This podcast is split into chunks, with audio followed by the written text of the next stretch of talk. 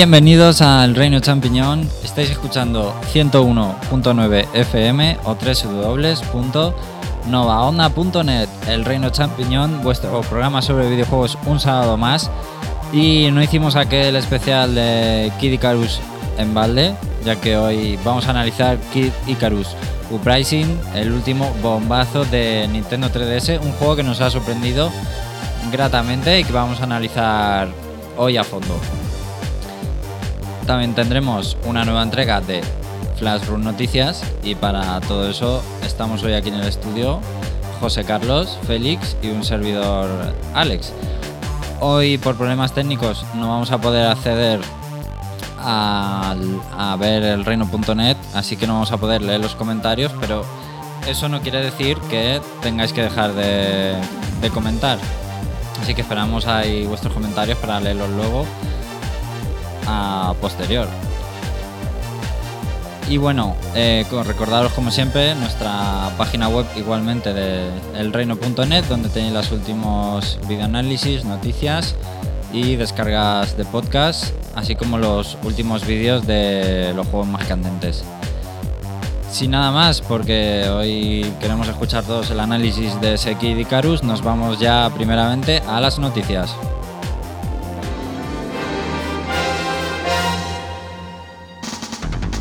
Entérate de todo lo que se puede en el mundo de los videojuegos. El Reino Champiñón te pone al día. Noticias.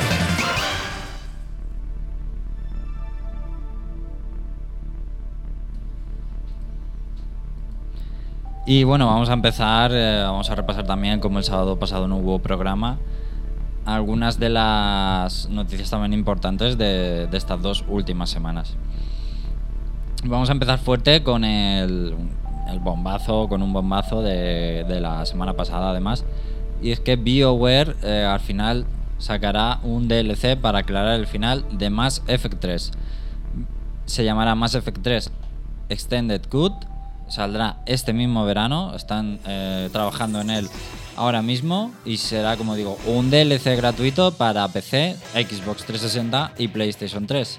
Según declaraciones de Rey Muzica, faltaba algo para poner la guinda al pastel y cerrar una de las trilogías más importantes de la historia. Ya sabéis que esto se debe al clamor popular, las peticiones de los fans parece que han hecho mella en la compañía y se han decidido a sacar un DLC del que hay muchas teorías sobre su contenido. Por lo eh, sin desvelaros mucho del final de Mass Effect 3, hay algunos que sostienen que simplemente es una basura o que están descontentos con él. Y luego están por eh, el otro bando que soy yo, los que piensan que en realidad es una. Está todo más o menos pensado y planeado desde el principio. Y que ah, con este DLC van a dar una especie de vuelta de tuerca al final para desvelar una gran sorpresa. Pero no se sabe nada. Lo único que han dicho es, es que este DLC no cambiará el final. O sea, será un añadido, una explicación más abierta. Pero no va a cambiarlo en sí. Lo que, lo que ha pasado, pasa. A mí personalmente me parece un final maravilloso. Yo no sé por qué se queja tanto la gente. O sea, yo me lo pasé la semana pasada y me ha gustado mucho. Eso está emotivo y todo. Yo no sé qué se quejan tanto. Se quejan por quejarse. ¿No te parece, Alex? A mí la verdad es que me gustó simplemente de toda la misión final es una pasada y creo que unas últimas escenas de vídeo no vamos no ensucian el, el resultado final. Este verano se pondrá punto y final de todas formas a las aventuras de Separ. Yo solo espero que no se saquen nada de la manga. En ese final. Aunque bueno, tampoco es que me quite el sueño. A mí sí, bueno, a ver, a ver qué pasa con el DLC. A mí me da penita que se acabe la historia, aunque siempre la puedes rejugar, pero no es lo mismo porque es un gran universo, así que por mi parte no he empezado con las novelas, así que ya mi próximo proyecto es leer las novelas y cómics de Mass Effect para ampliar el, el universo. Yo incluso estoy pensando que puede que algún día saquen así en plan una aventura extra de algún personaje popular. Así para, para sacarle jugo a la saga. Bueno, Qué sé yo, las aventuras de Garrus. Hombre, en las, en ¿eh? las novelas se desarrollan más los personajes, precisamente.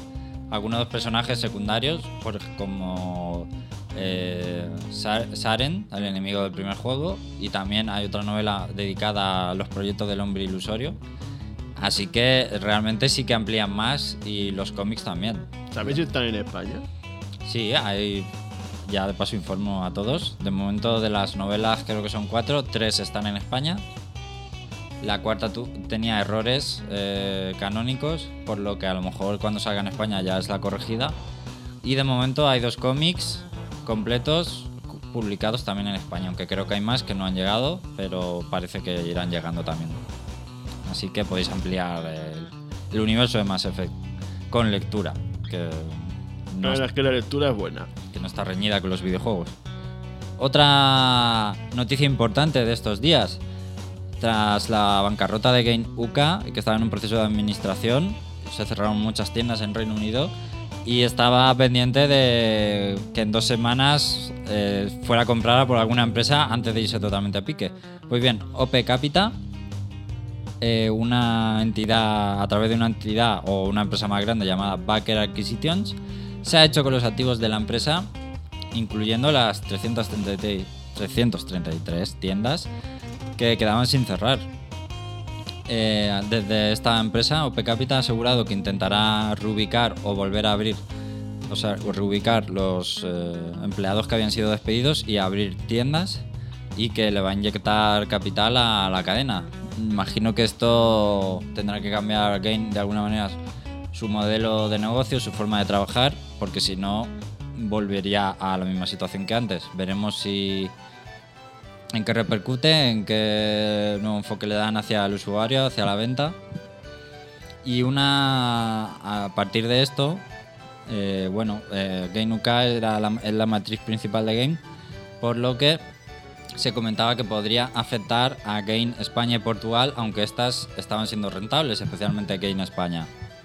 Bueno, después de unos días, en una, ayer mismo, viernes, ah, salió una noticia bastante importante y es que eh, las tiendas de Game España y Portugal finalmente las ha comprado la misma compañía, OP Capita, antes de que pudieran eh, verse afectadas por una situación económica débil por, debido a, su vez por la situación que había pasado Kainuka. Así que antes de eh, llegar a una mala situación, la empresa ha decidido también comprar eh, Game Iberia, que incluye Game Portugal y España, y salvar los salvar y mantener los, las 290 tiendas y 1000 puestos de trabajo que entre los dos países acumula. Así que pone esta adquisición eh, que se ha llevado a cabo por Cherry Lux, que es una empresa, digamos, hermana, al final es la misma empresa que la otra, pues pone fin a la crisis de Game que ha estado afectando a la cadena de tiendas. Game UK, por su parte, ya está empezando a vender juegos, por ejemplo, de compañías que ya no había distribuido, como por ejemplo juegos de Nintendo, que había dejado de tener, pues ya los está vendiendo. Se han reabierto algunas tiendas y veremos qué pasa también en Game España. En principio, buena noticia, porque que añade más estabilidad. Pero veremos mm, qué clase de ofertas o cosa o, o modelo de negocio adquieren a partir de ahora.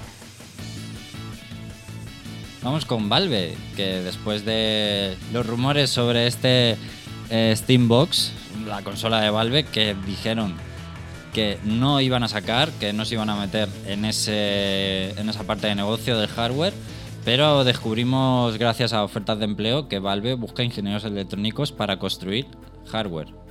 Está ampliando su plantilla y los rumores siguen yendo en la línea de una posible máquina entre híbrido de consola y PC, aunque ellos eh, lo negaron. La oferta de trabajo declara lo siguiente: Estamos desarrollando hardware para mejorar esas experiencias y tú puedes ser una parte clave para que esto suceda. Únete a nuestro motivado equipo que está diseñando una máquina, haciendo prototipos, testeando y produciendo en un amplio rango de sistemas. No hablamos de ratones y pads, ayúdanos a inventar toda una nueva experiencia. Bueno, pues aquí tenemos mm, lo primero que hay que decir es que Valve dudo que se meta en, en algo, si no es para hacer algo bueno y grande. Por lo que no sabemos qué puede salir de aquí, si realmente se va a meter en una competencia, aunque yo pienso que va a ser algo más tipo online o algo más para llevar Steam a los televisores simplemente. No sé qué opina José Carlos, el experto en Valve. Hombre, eso de experto en Valve es ya asumir demasiado. Yo estoy mm, pensando en que lo que van a hacer los compañeros de Valve es, mm, primero, tienen mucho dinero. Teniendo dinero, mm, pueden hacer lo que les salga de Game Newell. Eh, por lo tanto, si van a sacar algo, como dices tú, mm, no me cabe la menor duda de que les va a salir algo guay. ¿Qué puede ser? Ni idea. Yo no quiero hacer apuestas, pero si es hardware, yo creo que irán a lo seguro. Porque son muy listos. Valve cuando trabaja, trabaja bien. Y siempre van a buscar el dinero bien amortizado.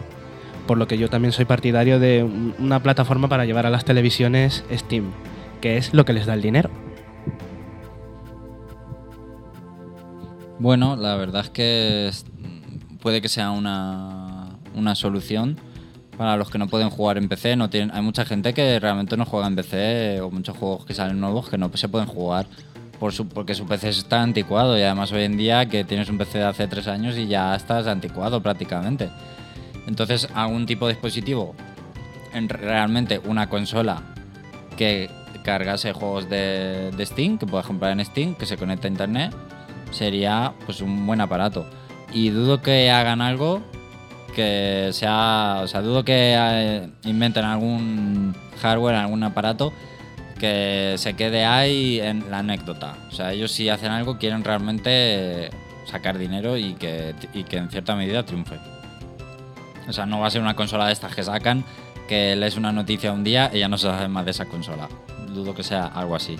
Así que veremos, puede que sea pues eso, para llevar a Steam a, de otra forma que no sea mediante un PC a, a los jugadores. Veremos en qué acaba. Bueno, Skyrim de Elder Scrolls 5 Skyrim va a ser compatible con Kinect, sorprendentemente, y además mm, durante este mes los usuarios de Xbox 360 recibirán una actualización gratuita mediante Xbox Live que permitirá manejar Skyrim mediante comandos de voz. Una de las cosas más chulas eh, son los gritos, los gritos de la lengua de dragones, así que podemos decir el Fusroda. Eh, Tiene que molar bastante. viviéndolo es una de las cosas más chulas, digamos. Todo lo demás pues son más accesos rápidos al equipo, accesos al menú, órdenes para los para los compañeros, para los seguidores. Es más, precisamente lo pensaba mientras jugaba el Skyrim. ¿Cómo sería pegar gritos, pe- pegar gritos por Kinect? Pues lo podrás, eh, bueno, se podrá hacer Si tienes Kinect. si tienes Kinect y si y si como dijimos en el análisis de Mass Effect 3 porque Kinect en España no acepta español, así que los usuarios de España nos volvemos a comer un comino con esta actualización y tendremos que poner la consola en otra región, en Estados Unidos por ejemplo, creo que en Reino Unido también valdría, aunque no lo sé seguro, y probarlo en inglés. La cosa es que el juego solo está en español. O sea, la, versión española solo, solo, es- solo está en español. Pregunto si eso repercutirá en algo. Mm, solo está en español, no tiene o sea, inglés. que solo hay para España. Poner la consola en inglés y te sale juego en español. Pues eso ya es otro tipo de conflicto que ni siquiera sé si cambiando la consola ah, podrías eh, jugarlo con Kinect en inglés. Ya es un tema más complicado que, bueno, lo diremos por aquí o en cuando salga la actualización porque aún no ha salido, pues estará, se sabrá en los foros. En los foros seguro que hay gente que lo, que lo va a probar. Además ya muy pronto se va a anunciar el primer, digamos, expansión oficial o contenido DLC oficial. El primer lote de contenido con nuevas misiones y nuevas áreas y muchas más cosas para seguir ampliando las ya extensas hora- horas del juego. A mí me parece bien que vayan ya sacando cosas, que yo luego me compraré la edición juego del año con, con todo en uno, como a mí me gusta. Ahí, ahí. Tú eres listo. Bueno, pues vamos con Sonic 4. Y es que la promoción del episodio 2, que va a salir muy pronto, sale el 15 de mayo.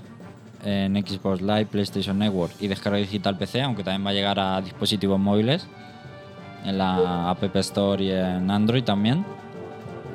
Pues se ha desvelado un nuevo tráiler que también tenéis en el reino.net, un episodio intermedio entre Sonic 4 episodio 1 y Sonic 4 episodio 2, que será el episodio Metal Lock On.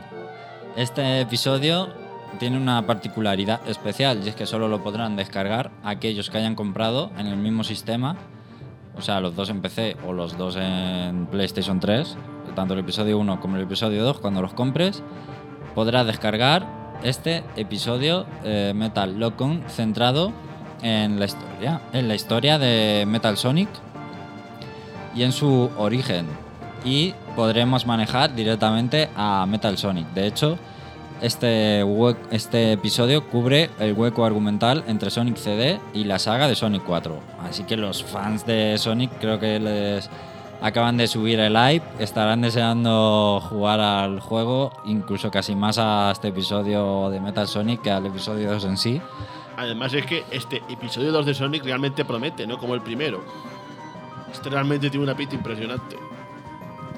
Para empezar, el apartado gráfico. O sea, yo mm, me voy a ganar muchos enemigos, pero el episodio 1 fue. quedó como quedó por culpa de la Wii.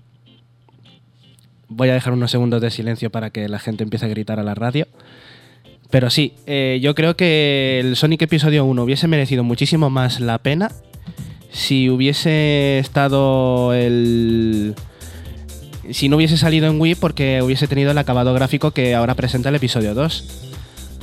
O, o es eso, o han aprendido de los errores del episodio 1 y han dicho vamos a ponernos las pilas, vamos a hacer un apartado gráfico mejor, pero tenemos que dejar en la estacada a los de Wii por el límite de megas que tiene WiiWare.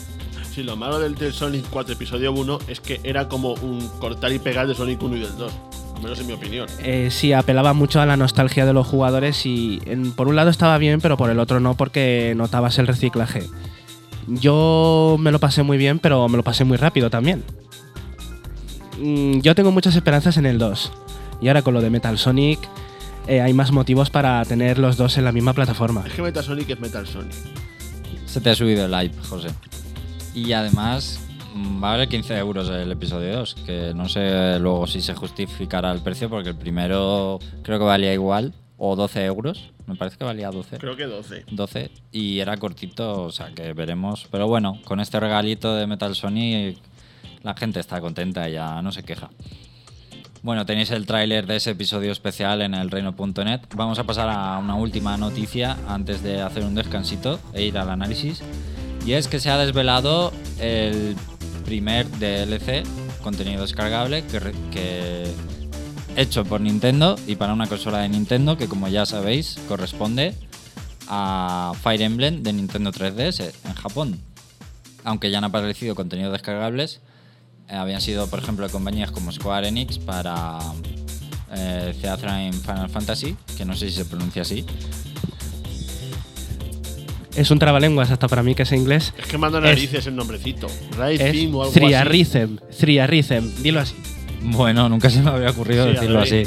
Bueno, el juego musical de Final Fantasy de 3DS lo había hecho Square Enix. Este es hecho por Nintendo, que ya habían dicho que iba a ser totalmente extra para fans y que en ningún momento iba a ser parte del juego principal, o sea, de- o del argumento principal. Este DLC consistirá en que en un nivel que al pasarlo eh, obtendrás a Marth, personaje emblemático de la saga Fire Emblem y que aparece en la saga Smash Bros. Por ejemplo, el personaje, una vez lo venzamos en su mapa, pues se hará controlable. El precio son 300 yenes, que al cambio es unos 3 euros. Mm, Veremos cómo Nintendo Europa adapta los DLC, si llega este solo separado, si llegan, que supongo que llegarían. Y veremos el precio y veremos si también, si como la oferta de Japón, que es que del 19 de abril hasta el 31 de mayo es gratuito, está bastante bien, así que ya veremos cuando llegue aquí, que es a lo largo de este año, y cómo se adapta a todo esto. Así que bueno, La oferta en principio está gratuita, es muy atractiva. Yo espero que la copien en Europa. Y bueno, de todas formas, ¿qué os parece el precio de que Nintendo haga un personaje y un mapa por 3 euros? Es, parece algo extra que podrían haber puesto en el juego en principio, pero yo que soy seguidor de la saga Fire Emblem, nunca han tenido este tipo de extras. O sea que por otro lado se podría justificar un poco. Yo no lo veo así. Yo creo que es demasiado excesivo para un solo capítulo. Bueno, no es ni un capítulo, es un, un mapa normal y corriente que a lo mejor no tiene mucha extensión para poder pillar rápidamente a Mars y tenerlo en el equipo. O sea que yo lo veo más saca cuartos y Nintendo no quiero que vaya por ese camino. Además, ¿qué sentido tiene? Es como si metes a Kirby.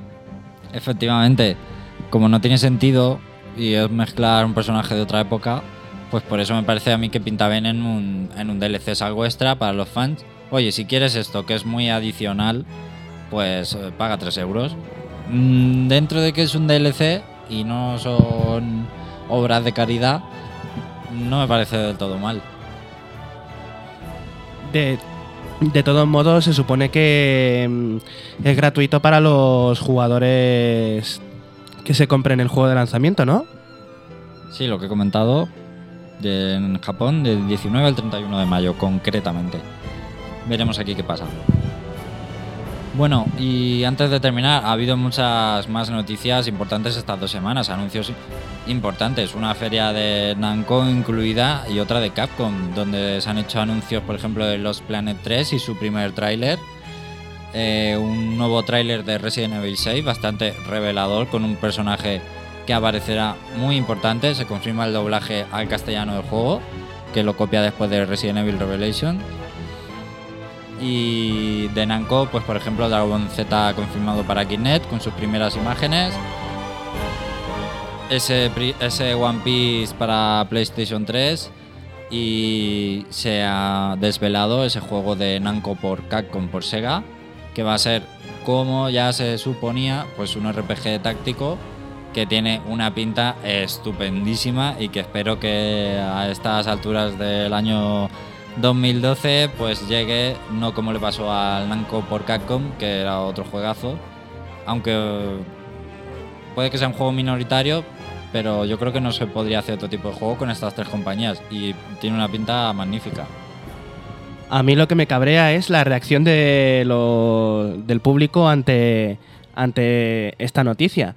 Porque se esperaban que iba a ser un, un Smash Brothers con todos los personajes de lucha de los de todas las compañías, de Virtua Fighter, de Tekken. No, estaba clarísimo, se veía a la legua que era un. Era un RPG táctico como el Namco Cross Capcom.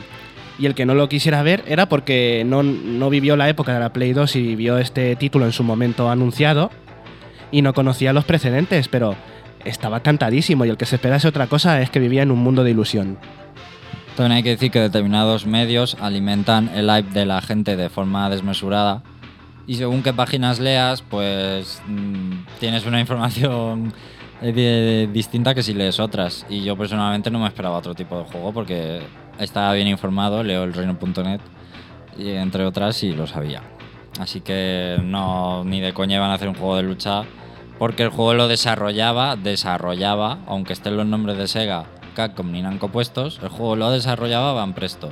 Y eh, se sabía, solo ha hecho juegos de este tipo o de mechas y el juego es muy de estilo japonés, o sea que estaba claro que iba a caer algo de esto y me parece que tiene una pinta estupenda. Eh, lo que quería decir es que tenéis detalladas todas estas noticias con imágenes, un montón de vídeos y trailers nuevos que han salido, también del eh, el nuevo Devil May Cry, de Street Fighter por de Vita y mucho, mucho más, porque digo, ha habido mucha información. En el reino.net lo tenéis todo, vídeos, imágenes y noticias. Si quieres estar al tanto de lo que pasa en el mundo de los videojuegos, no te pierdas el reino.net. Ahora nos vamos a hacer un descanso antes de ayudar a Pete en su tercer juego para Nintendo 3DS, Kid Icarus Uprising.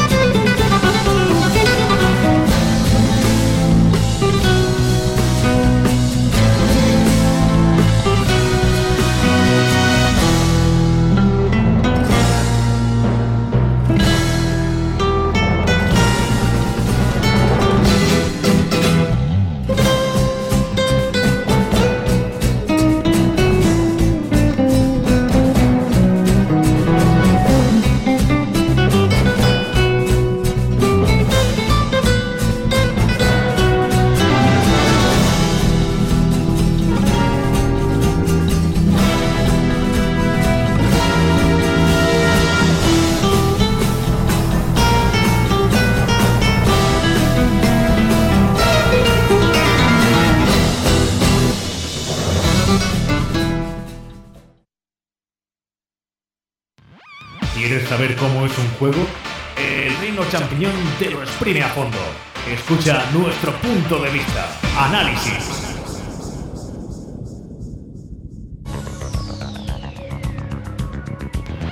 ¿Quieres saber cómo es un juego?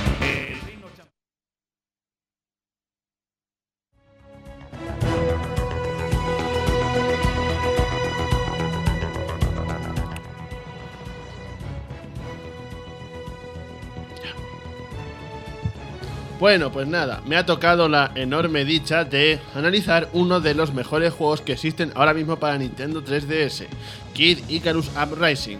Se trata de una saga, si es que se le puede llamar saga, de Nintendo que no ha sido muy prodigada.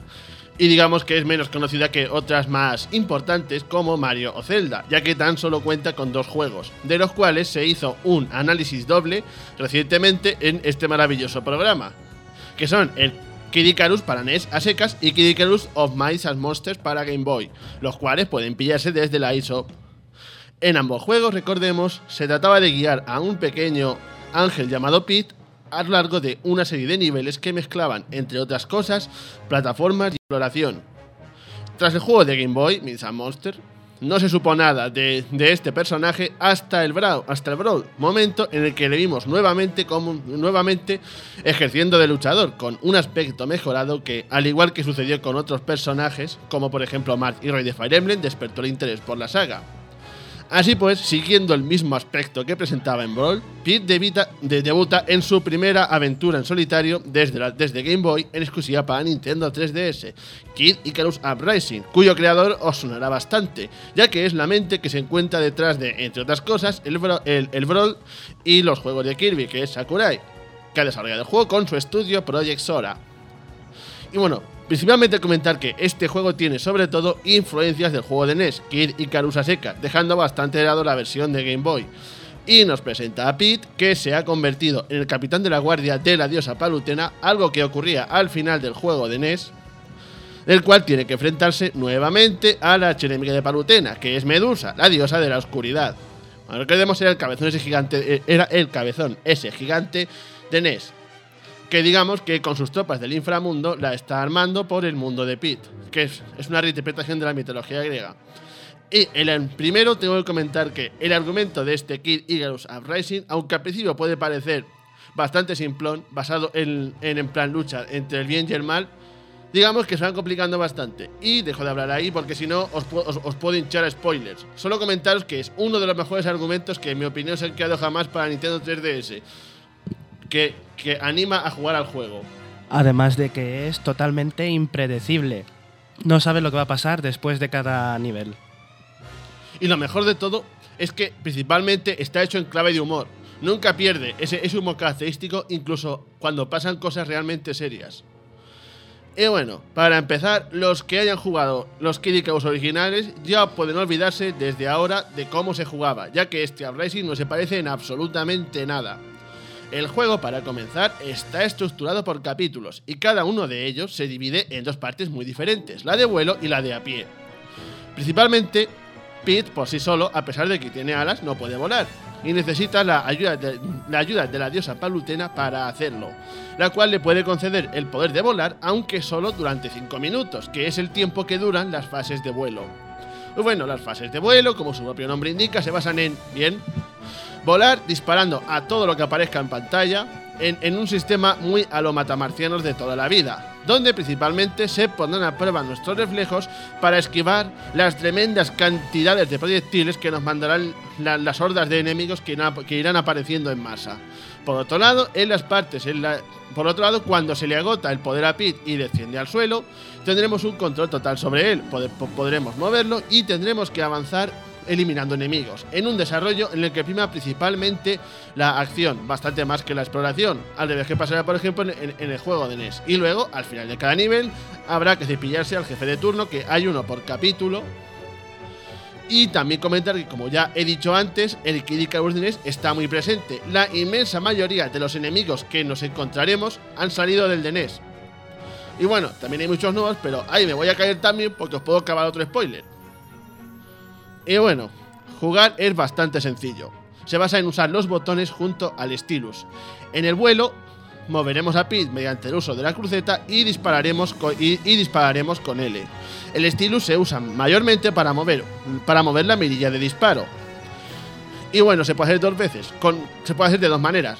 Si pulsamos L, se hace, se hace un disparo débil. Y si no, y si no pulsamos nada durante un, determinado periodo de tiempo, Pete lanzará un disparo más potente.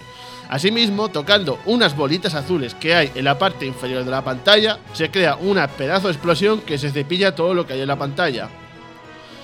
Evidentemente, se vacían y hay que esperar a que carguen de nuevo. Por otro lado, Pete, una vez desciende al suelo, puede atacar no solamente disparando, sino también cuerpo a cuerpo, un tipo de ataque que causa más daño que, disparar.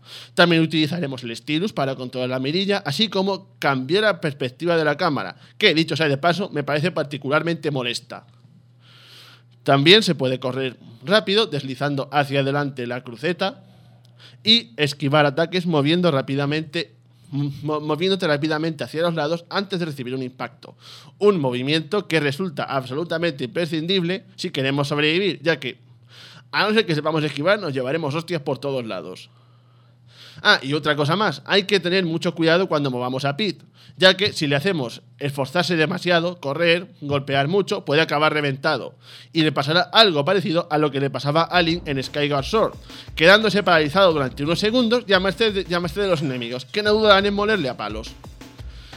Ah, sí. También derrotando enemigos, de la misma forma que ocurría en, los otros dos juegos, nos regalarán corazoncitos, que pueden ser o bien corazones pequeños, la, mitad de un corazón grande o un corazón grande, que tienen bastantes usos que voy a comentar a continuación. Ah, sí, y cabe recordar que que, al igual que pasa con la saga, no recuperan vida.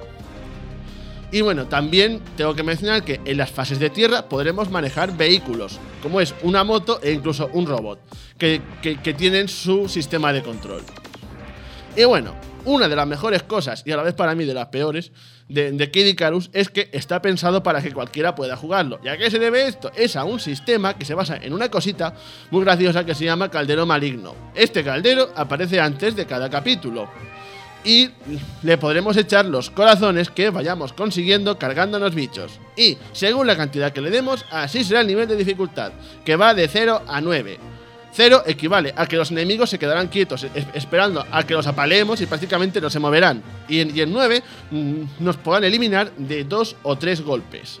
El problemica que le veo yo a esto es que cada vez que, que se nos cepillen, se caerán corazones del caldero. Y el nivel de dificultad bajará un. el nivel de dificultad bajará un nivel. Y esto no me ha gustado, la verdad es que, en mi opinión, absolutamente nada. Es como si juegas a Mass Effect 3 y te matan los segadores y te ponen automáticamente narrativo. Me hubiera gustado que por lo menos te hubieran dado la posibilidad de querer bajarlo o no. Pero bueno, No, porque si no, lo único que haces es tirar para adelante porque en cada dificultad te dan cada vez más corazones. Si tú dices lo que ha- si hacemos lo que tú dices, te lo pones en el 9 directamente y aunque pierdas un montón de veces hasta que te lo piques y abusas del sistema, no, es un castigo por haber fallado. No estás preparado para ese nivel. Yo estoy totalmente de acuerdo con el sistema. Hombre, Si pierdes es porque no estás preparado y tienes que conseguir los premios mejores para enfrentarte a la dificultad máxima. me he visto así, pero no sé. Es como si te digo, si en el Mario te mata una vez y te pone automáticamente una estrella. Mi opinión, claro está. En New Super Mario Bros. Wii ya pasa, ¿eh? Ya, pero es como si, como si te obligaran a coger la ayuda. Pero bueno, los, pero bueno, eso la verdad es que no importa mucho porque los niveles son extremadamente adictivos y rejugables. Estoy seguro de que cuando juguéis al Kid Icarus lo rejugaréis mil y un veces. Y bueno, también tengo que comentar que hay rutas secretas en los niveles, las cuales solo se abrirán si jugamos un determinado nivel de dificultad. Por lo tanto, es, bastante importante sobrevivir. Bueno, y ahora vamos con otro aspecto del juego que requiere bastante atención, que es el de las armas. Hay un total de nueve tipos de armas. Cada una tiene sus peculiaridades, que son báculos, arcos, mazas, orbitales, espadas, garras, palmas, cañones y brazales. Cada una tiene su particularidad. Unas, como los arcos y los báculos, son, son efectivas para atacar a distancia, mientras que otras, como las garras y los brazales, son mejores para golpear cuerpo a cuerpo. Luego también tenemos, como no, las que valen tanto para una cosa como la otra, que como, como es el caso de las espadas. También he de comentar que no hay un tipo de arma que sea definitiva para pasar el juego. No, para mí no hay ninguna que sea mejor que otra. Todas tienen sus puntos fuertes y débiles, lo cual para mí es otra de las mejores cosas del juego. Y bueno, además de todo esto, las armas pueden fusionarse desde el menú del juego para y pudiendo crear combinaciones casi infinitas. En serio, te puedes tirar horas sencillamente experimentando con todas las armas que vas consiguiendo. Y bueno, las armas las vamos encontrando en los niveles, algunas están a la vista y otras estarán ocultas en sitios específicos. También las podemos comprar mediante con nuestros corazones o bien, des- o bien desbloquear efectuando logros, de lo cual hablaré más adelante. Y bueno, junto a estas armas están los dones. Estos dones pueden conseguirse de la misma manera que las armas, se van encontrando o se hacen consiguiendo logros. Estas pueden insertarse en, las armas, en plan piezas de Tetris, y darán a Pete beneficios diversos, como poder curarse, generar, generar una explosión que dañe a todos los enemigos de la pantalla, e incluso poner minas en el suelo. Bueno, también tengo que hablar del modo multijugador, que también se las trae bastante. Que digamos, el de toda la vida, pero con algunos cambios sustanciales. Contamos con dos modos. Supervivencia, que es el típico deathmatch de matarse unos a otros hasta que solo quede uno en pie. Y luego luz y sombras, donde, tres, donde equipos de tres personas tienen que matarse también entre sí, un equipo a otro. Pero hay una pequeña salvedad. El último, eh, el último que, que muera se convierte en un pit, que puede ser o el pit normal o el pit, o el pit oscuro, según, se, según si escogemos el bando de la luz o el bando de, o el bando de las sombras. Y bueno, gana el que consiga derrotar antes al, al otro pit. Y bueno, los modos, además de, divertir bastante, en mi opinión, y no ser los típicos de, bueno, pues vamos a meterle un multicutre porque hoy en día es la última moda. También te sirven para el juego principal, ya que te proporcionarán armas, armas y dones. No obstante, tengo que comentar que no es imprescindible jugar el multijugador para conseguir acabar el juego. Ah, y también me gustaría, y también me gustaría comentaros que os hagáis buenas armas, porque, porque hay gente en internet muy pro, y si vais, y si vais con las armas que pilláis en el juego, os, os van a meter una paliza de muerte. Y lo sé porque me la han pegado a mí. Así que ya podéis tiraros horas y horas y horas creando armas si queréis durar más de 5 minutos. Y bueno, se nota que este juego es de Sakurai. De hecho, puedes hacer mil cosas. Puedes ponerte a jugar al modo historia. Te puedes tirar horas fusionando armas. Luego también hay otra cosa que es darle corazones a Palutena. Una cosa que no sé para qué carajo sirve. ¿Tú sabes para qué sirve, José Carlos? Tal y como dice la descripción de dar eh, una ofrenda de corazones a Palutena, no sirve para nada. Simplemente la ves al fondo, que está en un haz de luz ahí pequeñita al fondo que casi no se distingue y a medida que vas echando corazones se va acercando a la pantalla. Yo creo que llegará un momento en el que le verás el escote cuando se acerque del todo y supongo que será la recompensa. Porque otro motivo no tiene. Y es verdad, el propio modo de juego no... Bueno, modo, la propia opción te dice, esto no te va a dar ninguna recompensa, simplemente verás a la diosa Palutena más de cerca. Y bueno, también tenemos la posibilidad de, como he explicado antes, desbloquear logros, que es una cosa que se llama el tesoro de Palutena, que no tiene nada que ver con lo que acabo de mencionar, que es una sección que consiste en un, en un dibujo que se va desbloqueando. Para desbloquear el dibujo hay que conseguir los logros, que pueden ser encontrar tal arma secreta, pasarte el nivel en tal dificultad, ese tipo de cosas. Y poquito a poquito iremos desbloqueando una imagen.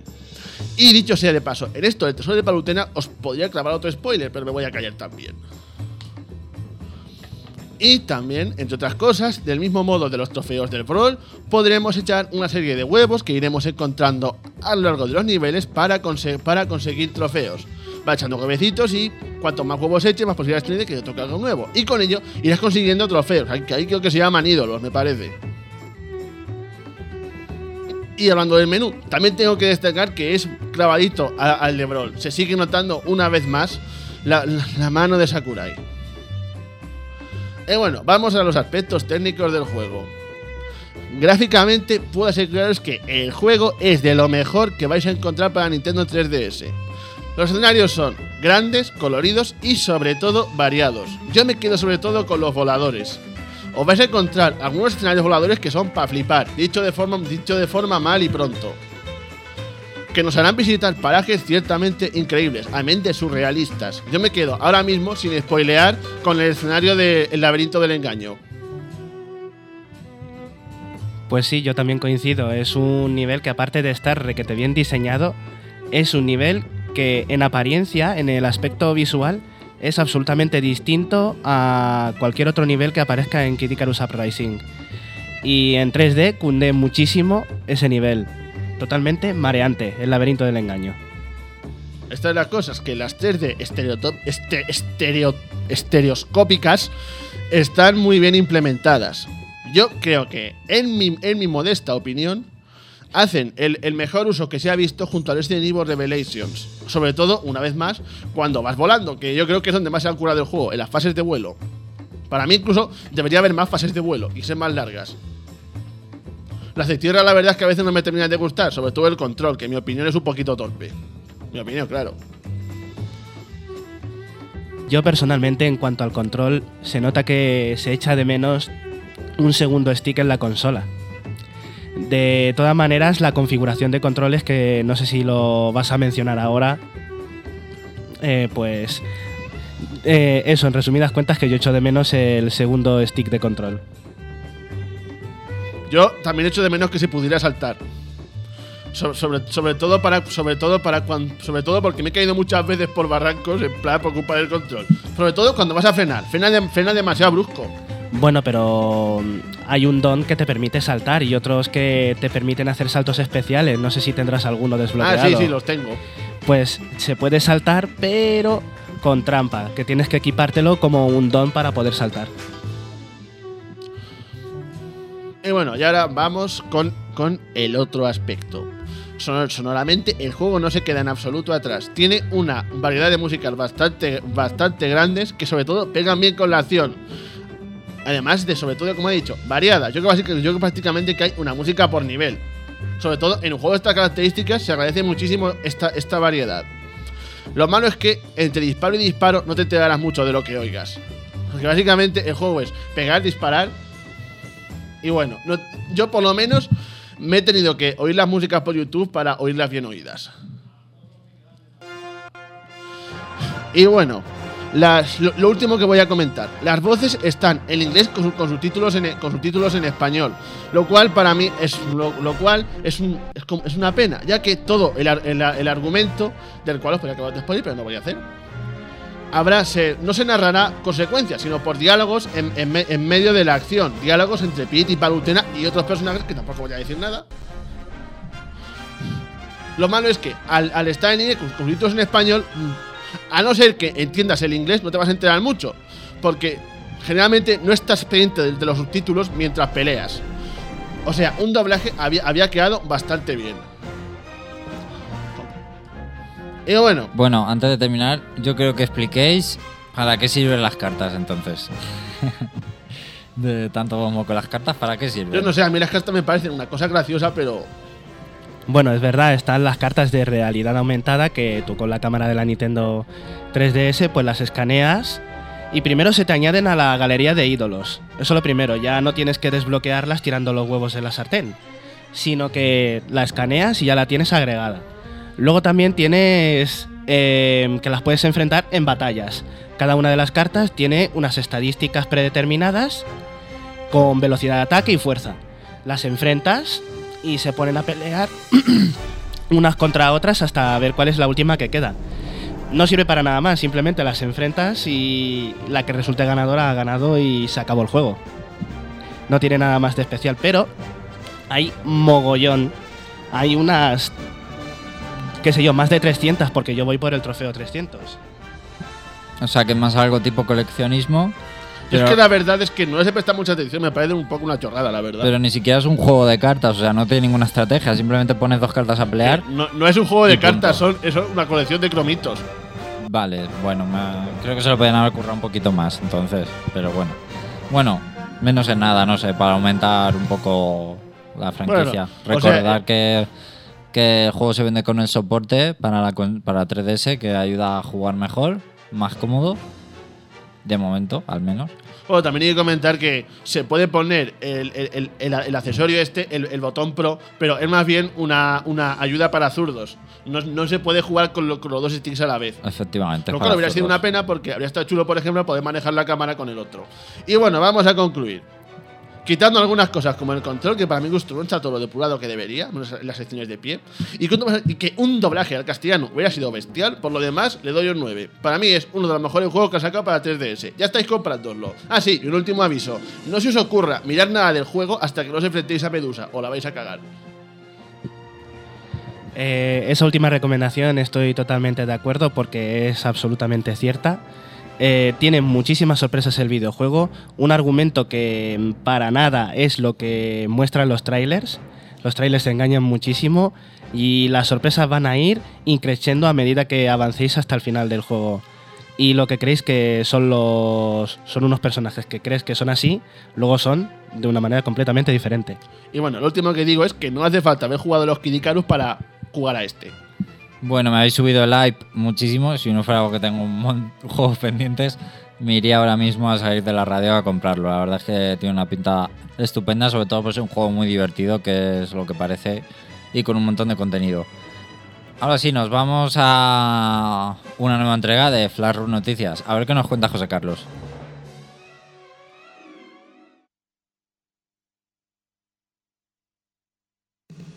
Flashroom Noticias. Que nada se nos pase por alto. Las otras noticias. Flashroom Noticias.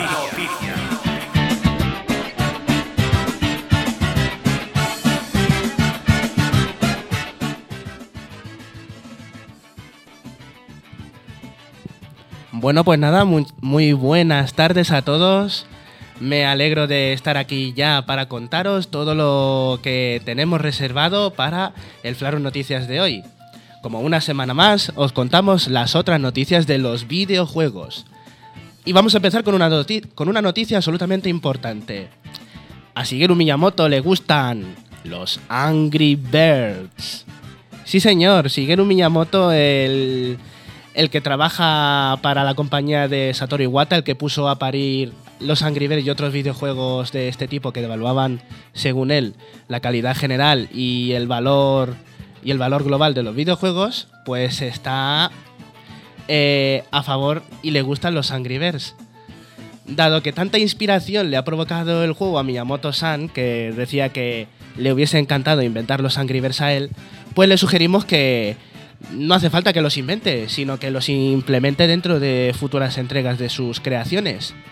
Y así desde la redacción le proponemos, por ejemplo, que en el próximo Zelda, y si a Onuma se, se lo permite, porque ya Onuma se ha puesto un poco en modo Gollum con la saga, Link podría usar su tirachinas para lanzar pequeñas aves de colores a modo de cameo de referencia.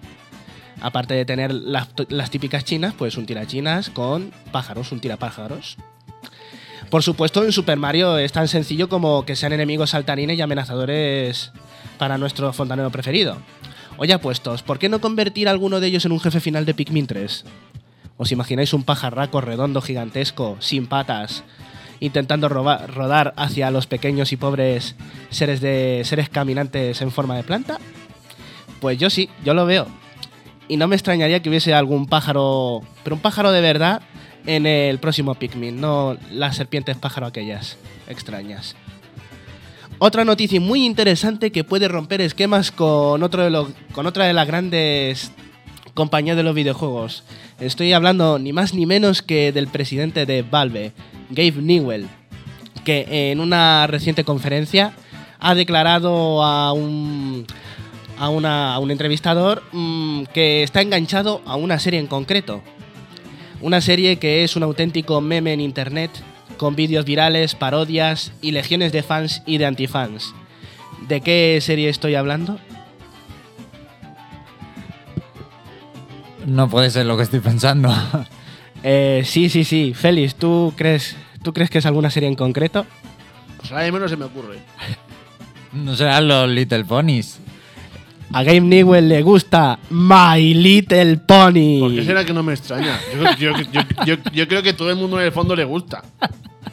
Yo no la he visto, pero si le gusta Game Newell, yo, yo como Game Newell es una autoridad para mí, más autoridad incluso que Miyamoto a día de hoy, yo me voy a fiar de su criterio y la, por lo menos como curiosidad voy a intentar verla a ver si es cierto eso de que, de que es verdad que tiene algo que enganche.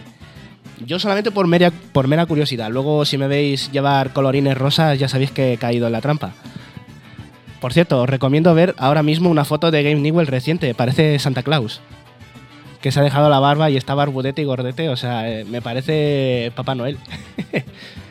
y bueno, pues ahora cambiando de tercio, ha llegado la hora de los tópicos de los videojuegos. Eh, y esta semana con uno que viene muy a cuento. Romper la cuarta pared. Y digo que es muy a cuento porque en Kid Icarus Uprising la cuarta pared es una víctima del maltrato social porque la rompe en cada 2x3. Para comenzar, ¿qué es la cuarta pared? Bueno, pues es un recurso que existe en todas las formas de narración conocidas, ya sean de modo escrito o audiovisuales. La cuarta pared es una pared imaginaria que separa el mundo de la ficción del mundo de la audiencia, del mundo de la audiencia. Es decir, el real, haciendo que el mundo ficticio sea auténtico para los personajes de la historia y para los que están viendo la, serie, el videojuego, lo que sea. Pero resulta que en algunas ocasiones esta pared se rompe mm, a propósito, mediante métodos como que los personajes miran a la cámara y hablen con los espectadores, hagan referencia a capítulos anteriores no como hechos que han pasado anteriormente, sino como que son capítulos de su vida. O directamente agarren logotipos o elementos de la pantalla que se supone que no pueden ver. Como ya he dado un par de ejemplos de lo que es romper la cuarta pared, animo a los oyentes a que escriban en el foro más ejemplos de romper la pared, ya sean parecidos o completamente nuevos. Ahora mismo hablaré de los personajes que han roto la cuarta pared en los videojuegos. Entre estos ejemplos yo voy a poner unos cuantos sencillos, pero os animo a que vosotros en el foro escribáis lo que queráis. Para máxima representación de la ruptura de la cuarta pared en los videojuegos tenemos a Deadpool, o Masacre, que es uno de los luchadores de Marvel vs. Capcom 3.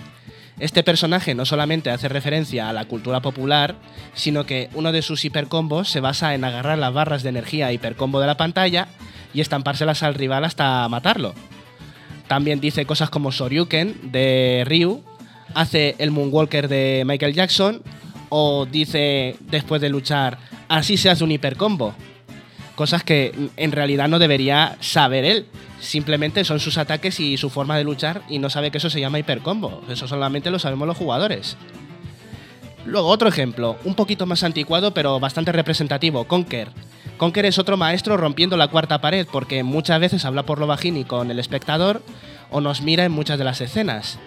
Incluso el propio final del videojuego es una completa rotura de la cuarta pared cuando sin de- revelar demasiado el final del juego, habla directamente con los programadores del videojuego para que le ayuden a ganar en la batalla final. Eh, y luego un ejemplo fantástico, en Paper Mario. Paper Mario es un... el epi- la rotura de la cuarta pared, sobre todo en la puerta milenaria y en Super Paper Mario también. Eh, no sé si recordaréis a un personaje de la puerta milenaria que se llamaba eh, Hogan, que es el águila que estaba en la plataforma de lucha libre. Al derrotar a uno de los rivales de la lucha libre, este personaje en una exhibición dice que los principiantes como vosotros se deberían de quedar en casa jugando a Super Smash Bros. Melee. Vamos a ver. Yo estoy muy contento de que hagan referencia a uno de los mejores juegos de la historia, pero claro, esa rotura de pared es alucinante. Y también os recuerdo que señala a la pantalla diciéndolo, diciéndonoslo a nosotros como una amenaza de no te pases este nivel porque no vas a poder. Es alucinante ese momento y mi, yo creo que mi capítulo favorito del juego, sin duda, es que Paper Mario en sí es una saga fantástica, o sea, tiene un humor eh, increíble. Y luego, cuando, y luego te lo vuelves a encontrar y te dice, eh, ¿te acuerdas de mí? Que eso también está muy bien. Eh, también es cierto que si te acuerdas de mí, se lo, se lo pregunta al jugador. señala a ti diciendo, ¿te acuerdas de mí? Cuando vuelve a salir. Y en Super Paper Mario, no sé si recordaréis el mundo de los muertos, en el que dicen que hay un gran ser todopoderoso que controla nuestras vidas, utilizando un control, que nos tiene bajo control y nos domina. Se supone que esa deidad, quien es pues nosotros, los jugadores, que nos controla y nos pone, los pone en movimiento. Y también, pues eso, en Kirikarus eh, Uprising, eh, Pete y Palutena están continuamente diciendo cosas muy graciosas refiriéndose a romper la cuarta pared, como por ejemplo, hace 25 años que no me enfrentaba a Medusa. 25 años, porque en 1987 el primer Kid Icarus apareció en la NES, por ejemplo. O también dice, esto me recuerda a uno de los capítulos anteriores en los que me enfrentaba no sé quién. Dice los capítulos anteriores, no otra cosa. No que se haya enfrentado hace unos días o hace unas semanas. Y ya por último, el que más me gusta de todos, Revolver Ocelot en la escena de la tortura a Solid Snake, en la tortura eléctrica, en la que dice: Y si utilizas un mando automático, lo sabré. Yo cuando vi que me amenazaba con no utilizar un mando automático, bueno, aunque hay uno mejor. Psicomantis. Psicomantis rompe la pared absolutamente con la lectura de la tarjeta de memoria sabiendo todo lo que te gusta. Dice, ah, has jugado a no sé qué juego. Ah, has jugado a este. Con que te gusta esto otro, ¿eh? Y te quedas al principio como un poco acojonado diciendo, madre mía, este videojuego me va a poseer o me va a matar o algo así porque esto es increíble. Y por supuesto, no nada más lejos de la realidad. Hay muchas rupturas de pared en Metal Gear y bueno, esa de Psychomantis creo que es brutal. También en Metal Gear 2 se hace mucho, porque se hacen muchísimas referencias de hecho al, jugador en sí, a los que estamos enfrente del mando. Y por ejemplo cuando Snake eh, hace referencia a su bandana de que tiene munición infinita, refiriéndose a otro juego también. Y bueno, pues ha tocado la hora de despedirse. Bueno, pues hasta aquí el Reino Champiñón. Nosotros volveremos la semana que viene con más videojuegos. Muchas gracias por escucharnos, por descargarnos y por comentarnos, que es lo que más nos gusta. Nos vemos la semana que viene. Hasta luego.